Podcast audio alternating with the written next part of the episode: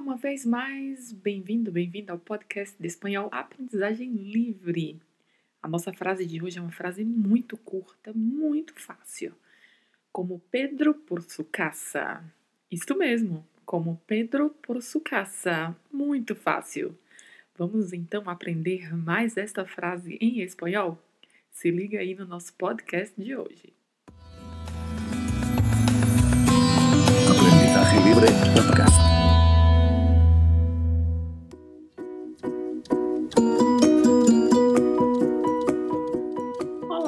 Sou Aldrina Cândido e estou aqui em mais uma segunda-feira com uma frase.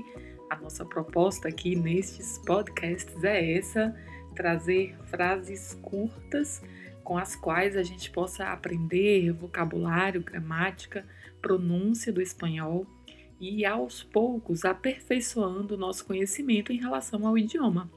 Então, se você tem interesse em aprender ou em aperfeiçoar o espanhol, esteja aí atento e acompanhando este podcast, porque ele é para você.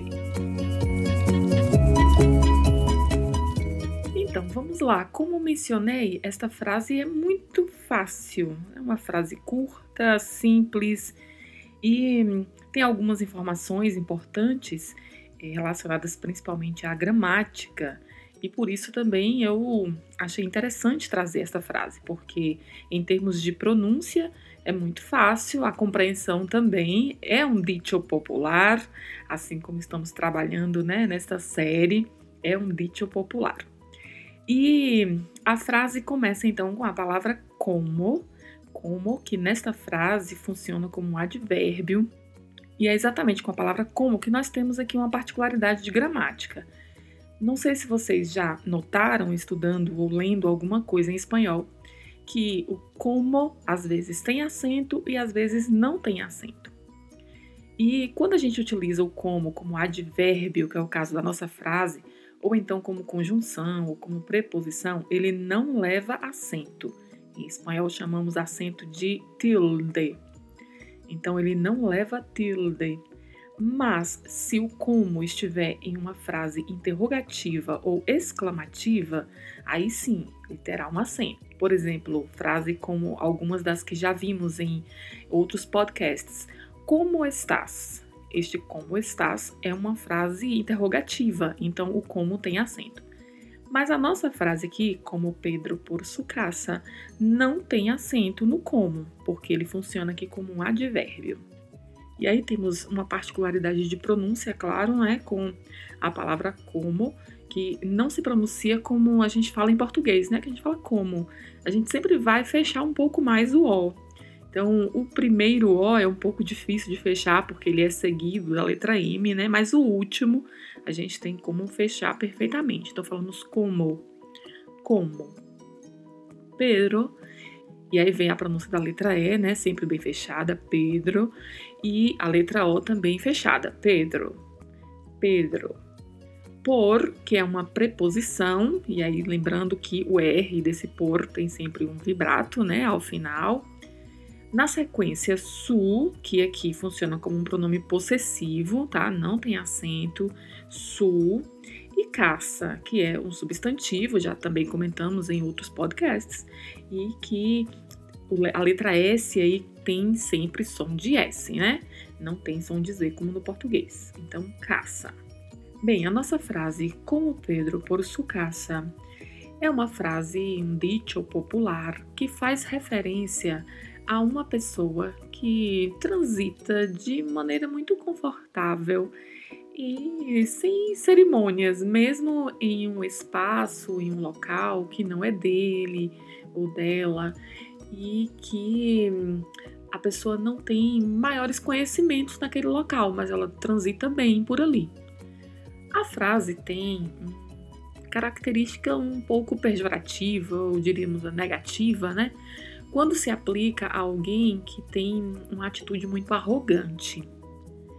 E a origem deste refrão popular em espanhol está relacionada à conquista de uma cidade chamada Huesca, que fica na comunidade autônoma de Aragão, na Espanha.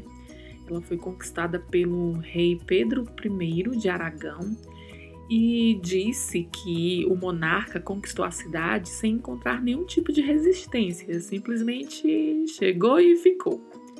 E daí nasceu a expressão, a princípio dita, entra-se como Pedro por Huesca. E com o tempo a frase foi se modificando e acabou dando origem a este refrão popular, como Pedro por su casa. Então, esta é a nossa frase de hoje. Acredito que para a gente se familiarizar com o idioma, as questões de gramática e de pronúncia são extremamente importantes, claro, mas a gente também conhecer um pouco da cultura, de frases e de expressões que são específicas ou que são típicas né, de cada área, de cada região, é muito importante, porque assim a gente vai melhorando o nosso espanhol.